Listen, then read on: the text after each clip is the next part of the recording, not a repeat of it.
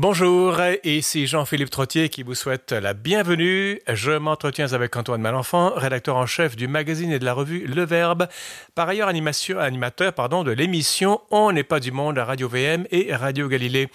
Il réfléchit avec nous au sens du sacerdoce catholique, cela suite à l'annonce de la tenue en février 2022 d'un symposium consacré à la théologie fondamentale du sacerdoce. Mais tout d'abord, Louis Bouchard nous propose sa chronique économique et évoque le budget fédéral déposé hier par la ministre des Finances, Christopher Freeland. Un document clairement préélectoral qui plaira à beaucoup de monde. Une chose surprend en revanche, il n'y a aucun plan de remboursement d'une dette qui est colossale. Louis, bonjour. Bonjour Jean-Philippe. Ça va être des mauvaises nouvelles encore une fois? Ben, on ne sait pas. Euh, moi, je dirais, en gros, c'est un budget préélectoral. Euh, Ça vise surtout à faire élire les libéraux. Donc, mm -hmm. euh, et après ça, les promesses d'élection, vous savez, euh, c'est sujet à, à, des changements, ah, je dirais. Mais on va Mais on commence. Oui. oui, on commence avec des nouvelles brèves. Oui, euh, fidèle à nos habitudes. Donc, j'ai retenu oui. trois nouvelles à saveur économique la semaine dernière. Alors, la première, après des mois de négociations, le gouvernement fédéral a conclu mercredi dernier une entente d'aide financière de près de 6 milliards de dollars euh, avec le transporteur Air Canada. Et c'est en grande partie sous forme de prêts.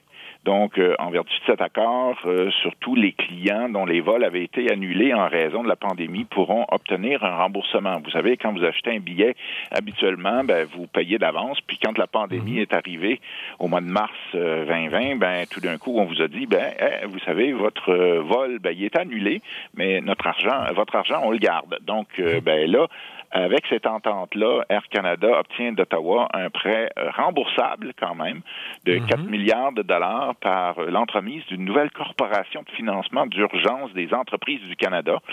Donc, euh, en outre, oui, exactement. Donc, euh, le gouvernement fédéral, toujours par l'entreprise de cette nouvelle bébête-là, va aussi acheter des actions totalisant un demi-milliard de dollars, donc 500 millions de dollars. C'est des actions avec droit de vote, ça, qui ont été émises par Air Canada euh, à un taux d'escompte de 15 par rapport à ce qui se négociait sur le marché quand l'entente a été signée.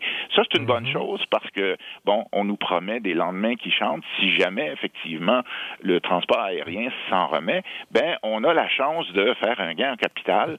Quand même, euh, c'est pas tout le monde qui peut prêter 6 milliards de dollars comme ça. Donc, euh, il y a un petit côté où ça pourrait être payant quand même.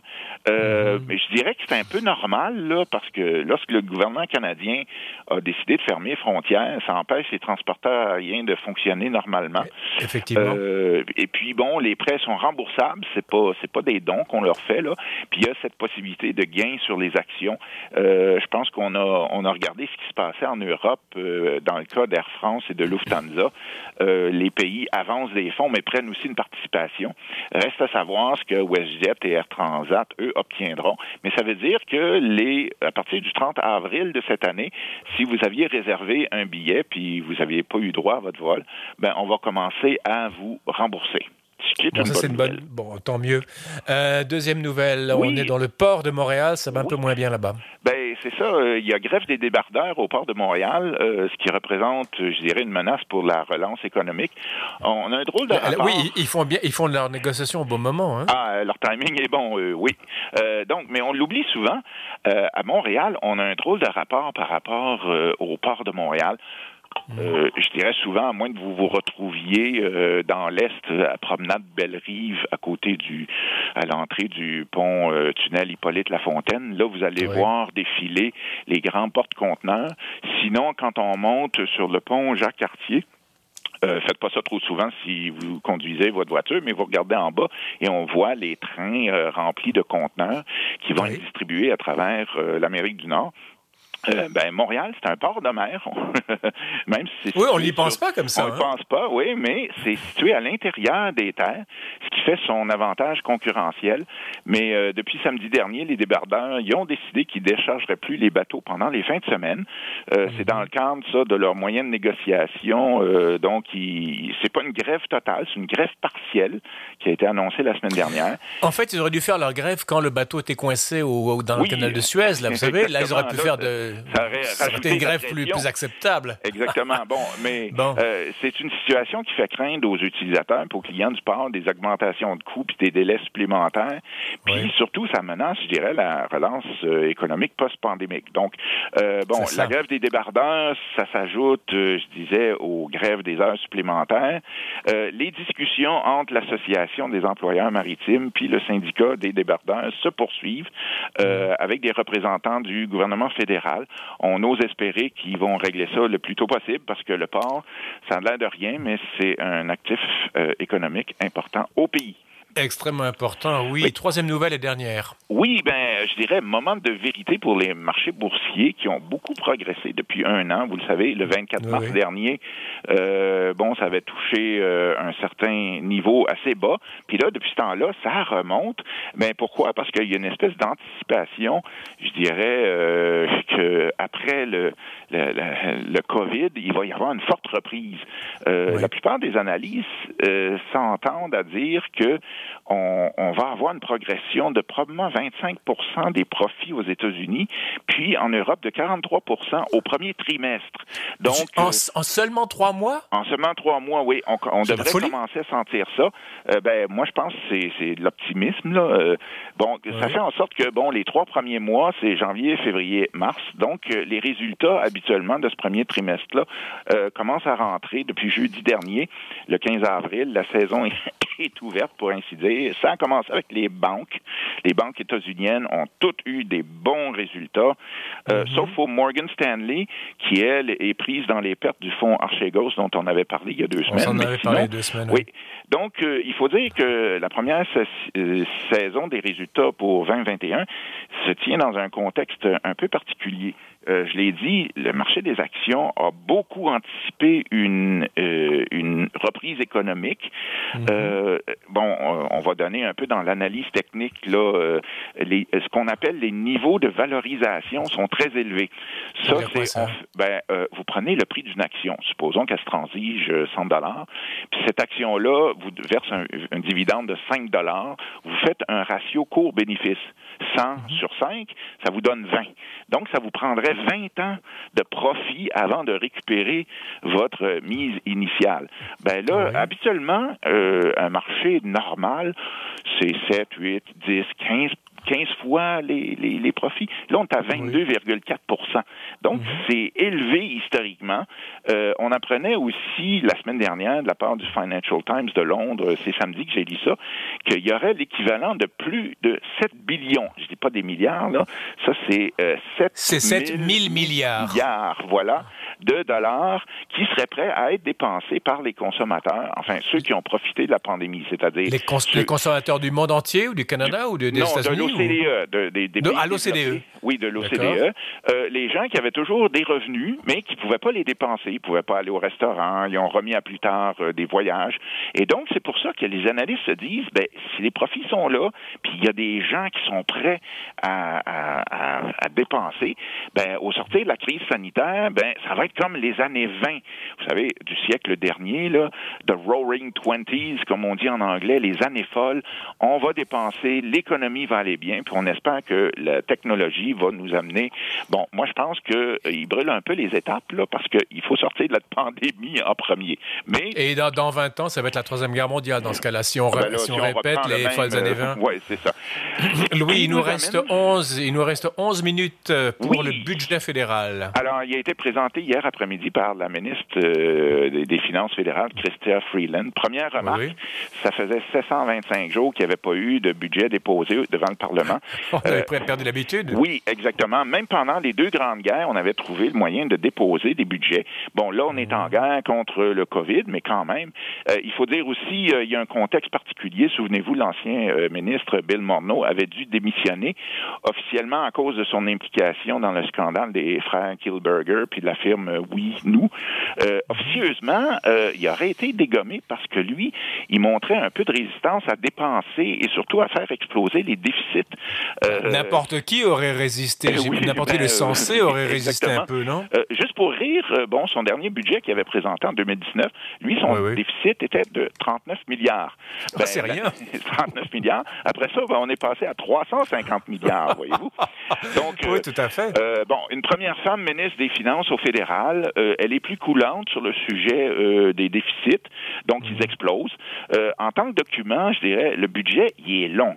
allez le consulter si, si, vous avez le temps. Là, vous faites ministère des Finances du Canada, budget 2021. C'est en français aussi ou c'est uniquement en anglais? Non, non. Oh, bravo. Oui, 864 pages quand même. Mon Dieu. Mais je dirais, première critique, il repose sur deux propositions qui sont, encore une fois, très optimistes. C'est-à-dire, la première, la pandémie va se terminer sous peu. Euh, ben, je dirais, c'est pas évident. Regardez ce qui se passe en Ontario, là, avec les nouveaux euh, virus variants. Euh, La seule stratégie qu'on a euh, présentement, ça consiste à vacciner le plus de gens possible, dans l'espoir que quelque part, je dirais en juin, juillet, peut-être où, on puisse lentement retourner à un semblant de normalité. Mais ça, je dirais, c'est un gros si, là. Donc ça, c'est la première proposition qui est très optimiste. La deuxième est également optimiste? Ah, exact. Je vous dirais, il en fume du bon au ministère des Finances fédérales. À ce point? Ah, ça, oui, oui. Euh, les chiffres sur lesquels le budget euh, est, est, calculé prend comme base des taux de croissance du PIB de 9,3% euh, Allô? oui. mais où est-ce que, est que, Christopher Freeland a tiré ça? Ben, je sais pas, là, mais en tout cas, ils sont sérieux. Euh, je dirais, c'est des taux de croissance chinois. Euh, souvenez-vous, il y a quelques semaines, le ministre Girard à Québec, lui, il tablait sur des taux de 4,2% Aux États-Unis, on utilise une hypothèse de 6% quand même, mais c'est un gros pays.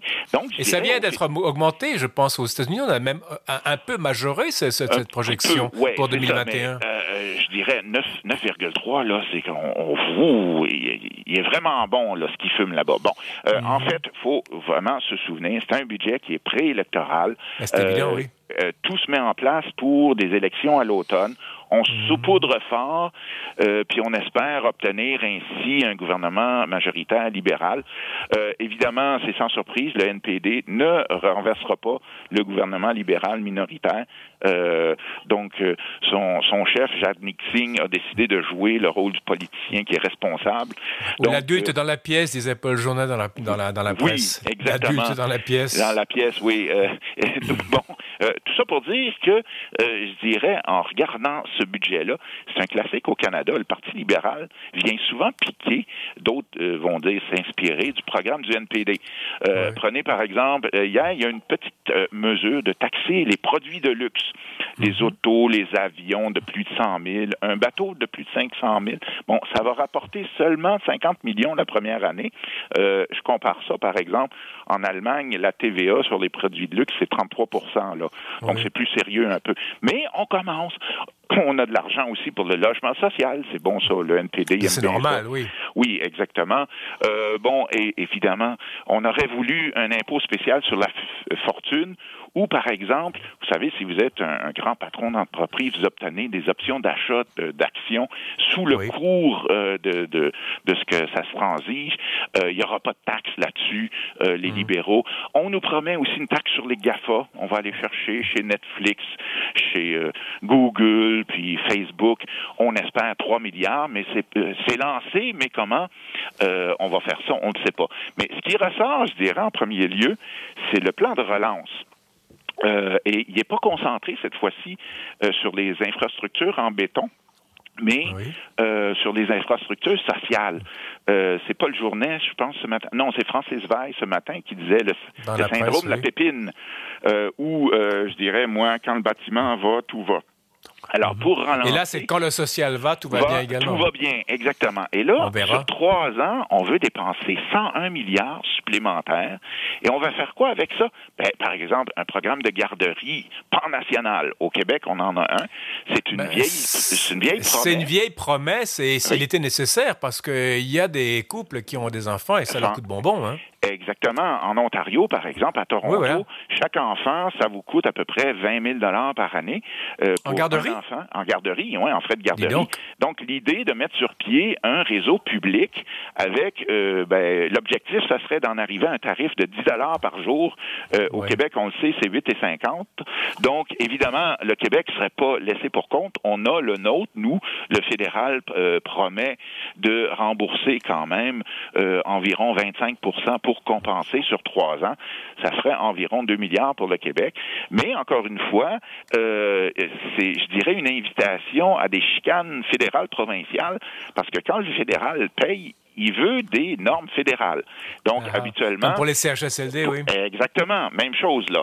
Donc, autre euh, source de, de, de chicane potentielle, euh, tous les premiers ministres provinciaux avaient demandé une augmentation des transferts en santé parce que, mhm. bon, ils devaient faire face à la COVID.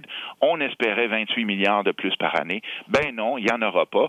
Euh, ça fait en sorte que les chiffres du ministre Girard, qui comptait en partie sur la hausse des transferts fédéraux en santé, euh, pour, pour retrouver l'équilibre budgétaire dans sept ans, ben ça se fera pas. Encore un objet de chicane, Mme Freeland veut dépenser 600 millions par année pour mettre sur pied et financer des normes fédérales dans les établissements de santé de longue durée, les CHSLD. Vous vous souvenez, mhm. on a envoyé l'armée là-dedans.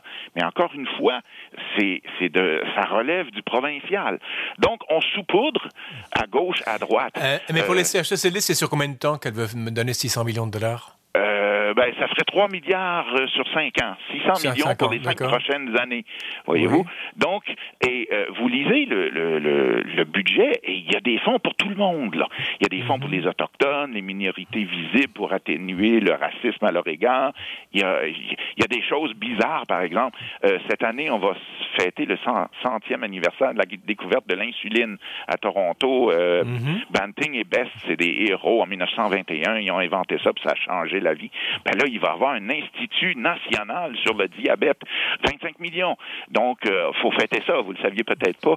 Euh, on veut, par exemple, euh, lorsque le Canada aide les pays à l'étranger, les Rohingyas, vous vous souvenez, c'est oui, les musulmans du, euh, Bangladesh. voilà. Non, de, de, de, la Birmanie. Myanmar, voilà, c'est ça. Près de 300 millions sur trois ans. les anciens employés de Chalk River, bon, au nord d'Ottawa, qui avait, il y avait un réacteur nucléaire, certains d'entre eux sont malades. On a de l'argent pour eux.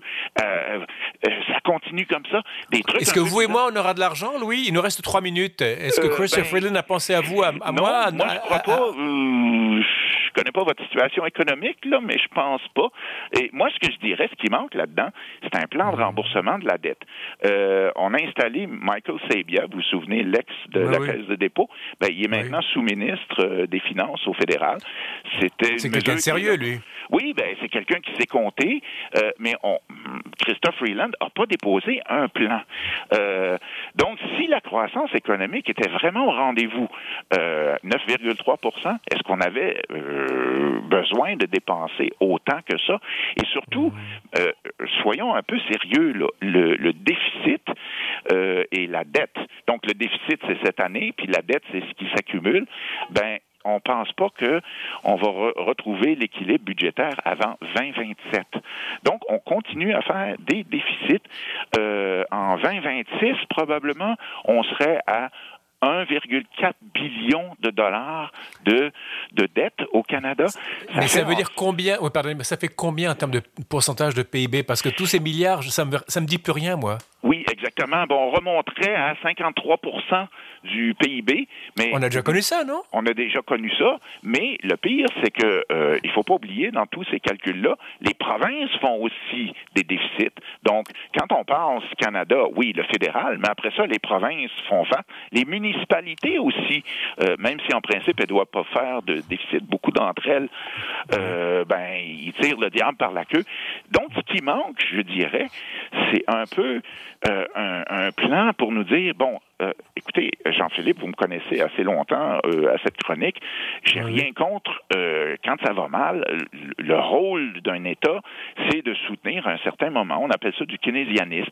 quand il, mais quand quand l'économie roule, ben on met de l'argent un peu de côté, on fait un bah, plan pour les. C'est le songe de Joseph. C'est le songe de Joseph pour Pharaon, là, les sept vaches maigres et les sept vaches grasses. Et tout le monde, les libéraux nous disent qu'ils sont devenus keynésiens.